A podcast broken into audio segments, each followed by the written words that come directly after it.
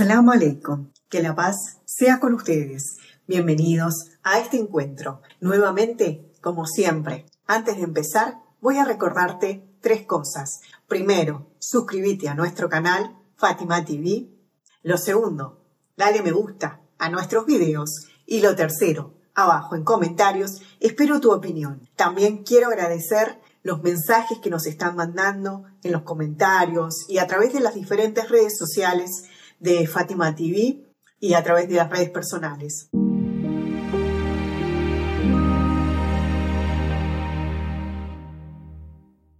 Hoy vamos a estar hablando acerca de un tema eh, muy lindo para mí. Vamos a estar hablando acerca de los derechos del niño en el Islam.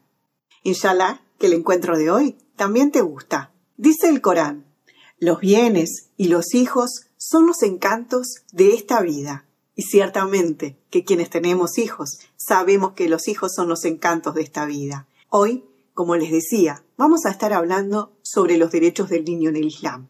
Hace más de 1400 años descendía el Corán y con la llegada del Islam se comenzó a hablar acerca de los derechos humanos y de los derechos del hijo o del niño, mucho antes de que Occidente comenzara a hablar acerca de los derechos del niño.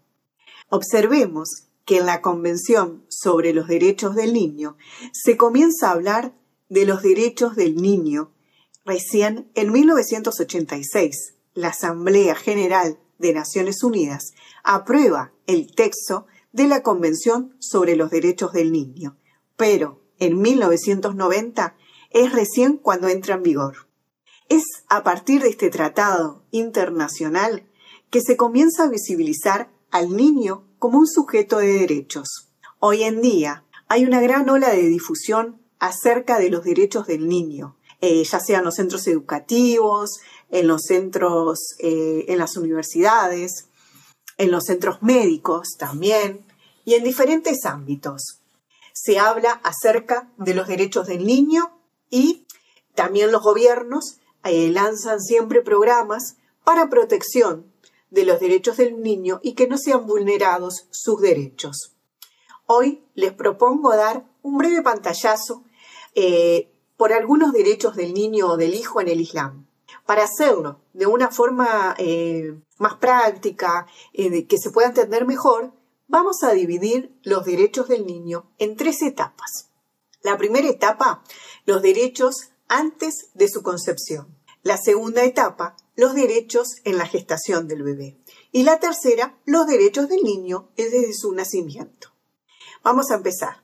Los derechos del niño antes de ser concebido. El profeta Mohammed, la paz sea con él y su bendita familia, siempre nos aconsejó a todos que al buscar a alguien para casarnos, lo hiciéramos por su fe, y no solamente por buscar un estatus social, por buscar bienes o por la belleza física.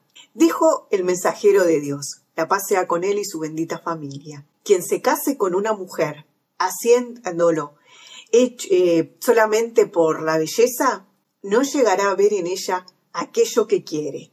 Quien se case por la riqueza de la mujer, habiéndolo hecho solo por eso, Dios le hará dependiente de ello.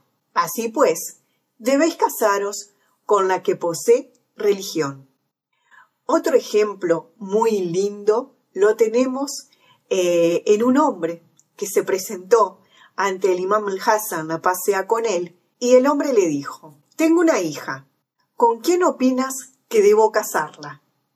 El imam le respondió, cásala con quien sea temeroso de Dios, imponente y majestuoso, de forma que si llega a amarla, la honrará, y si la llega a desestimar, al menos no la oprimirá.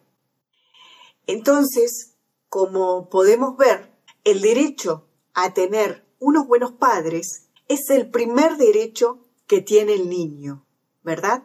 Vamos a ver ahora los derechos del niño que se están gestando. Lo primero que nada, eh, ese bebé tiene derecho a la vida. El Islam prohíbe el aborto por miedo a la pobreza, por miedo a no terminar los estudios, eh, a que se le deforme el cuerpo a la mujer. La única causa sería si corre riesgo eh, de vida eh, la vida de la madre.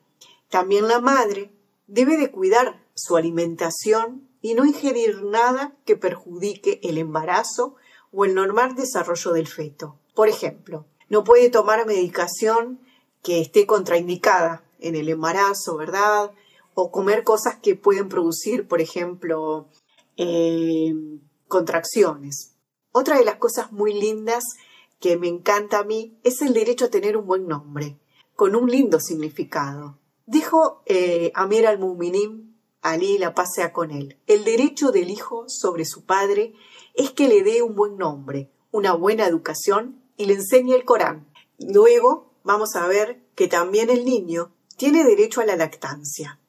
Dice el Corán, las madres podrán amamantar a sus hijos dos años si desean completar la lactancia, y el padre tiene la obligación de sustentar y vestir a la madre y a sus hijos de acuerdo a sus recursos. A nadie se le impone más allá de sus posibilidades. Fíjense ustedes cuántos pediatras en los últimos años están haciendo énfasis en este tema justamente, en los dos años de la lactancia. Dijo el mensajero de Dios, la paz sea con él y su bendita familia. Cuando la mujer queda embarazada, tiene la posición de aquel que ayuna en el día, permanece erguido en la noche y combate con su persona y bienes en el sendero de Dios. Cuando da a luz, tiene una recompensa tal que no se puede imaginar a causa de su enormidad. Cuando amamanta, tiene por cada mamada el equivalente a la liberación de un esclavo, de la descendencia del profeta Ismael, la paz sea con él, y cuando completa el amamantamiento, los ángeles le anuncian, vuelve a empezar, puesto que tú has sido perdonada. Es hermoso realmente este hadiz que habla sobre las bendiciones que tiene la mujer durante la etapa de la concepción del bebé. Vamos a lo tercero, los derechos del niño luego de su nacimiento. El niño tiene derecho a tener un buen trato por parte de sus padres. El profeta Mohammed, la paz sea con él y su bendita familia, dijo, Respetad a vuestros hijos y comportaros con ellos educadamente y de manera agradable.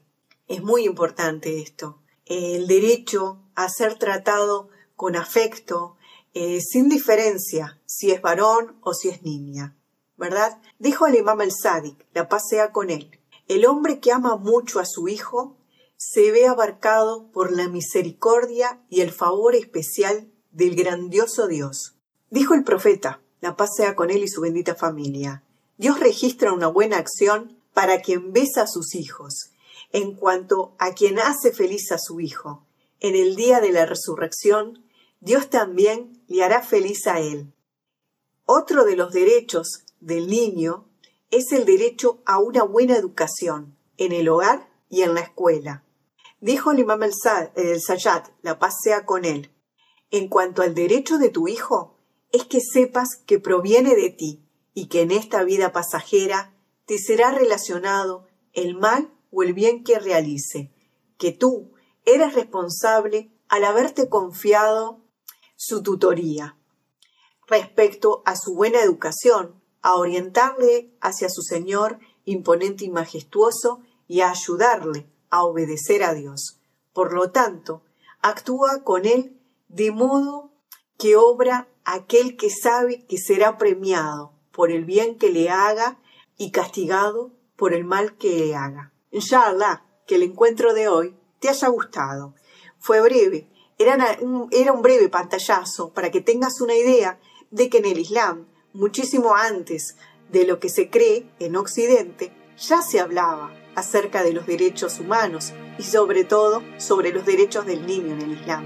El niño siempre en el Islam fue un sujeto de derechos. La idea de hoy era poder visibilizar esto, que los niños son sujetos de derechos que debemos tratarlos bien, que no debemos castigarlos, que no debemos pegarles, que no debemos gritarles.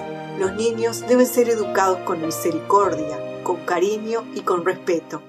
FatimaTV.es Si todavía no son miembros de Fátima TV, les explicaré cómo hacerlo. La mejor forma es a través de WhatsApp. Agrega a los contactos de tu celular el número de Fátima TV y envíanos tu nombre por esa misma vía. Nuestro número es más 54 938 15 39 0737.